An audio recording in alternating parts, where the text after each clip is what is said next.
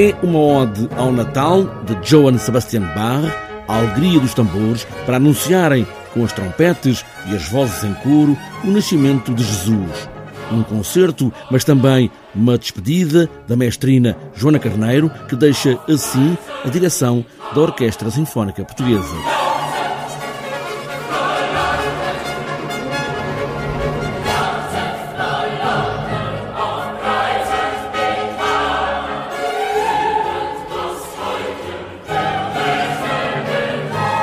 Despedida, sim, não, não vamos dizer que não é, porque é o meu último concerto nas funções que tenho a honra de ocupar há sete anos. É o meu último concerto como mestre principal da Orquestra Sinfónica Portuguesa.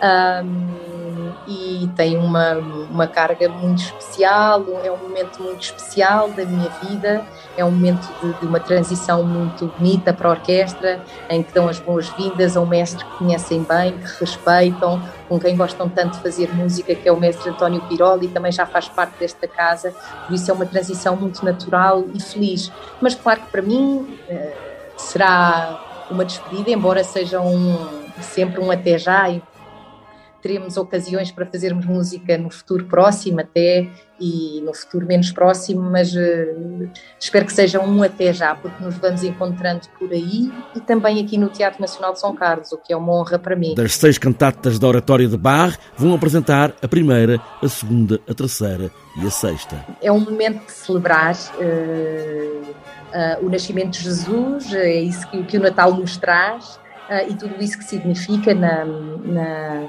nesta tradição cristã. Uh, começamos pela, pela anunciação, no sentido de que alguma coisa se vai passar que é extraordinário e estamos, exultamos de alegria e estamos muito felizes por isso. Na segunda parte, os pastores uh, também sabem desta novidade um, e depois uh, ouvimos também uma área belíssima, Nossa Senhora a embalar Jesus, e depois acabamos com a Epifania da sexta parte. Por isso é sem dúvida uma forma de celebrar um tempo muito especial, num momento muito especial da nossa história. Vozes que são portuguesas, em grande maioria, com o coro também encher as cantatas. Uh, sem dúvida, quando falamos de nomes como a Ana Quintans, a Cátia Morezo, o André Boleiro, são, são nomes eh, que fazem parte da nossa história, do nosso momento e que, que ajudam também a levar aquilo que nós somos lá fora e a, e a, sua musicalidade. E é uma honra tê-los aqui connosco a cantar também com o tenor irlandês,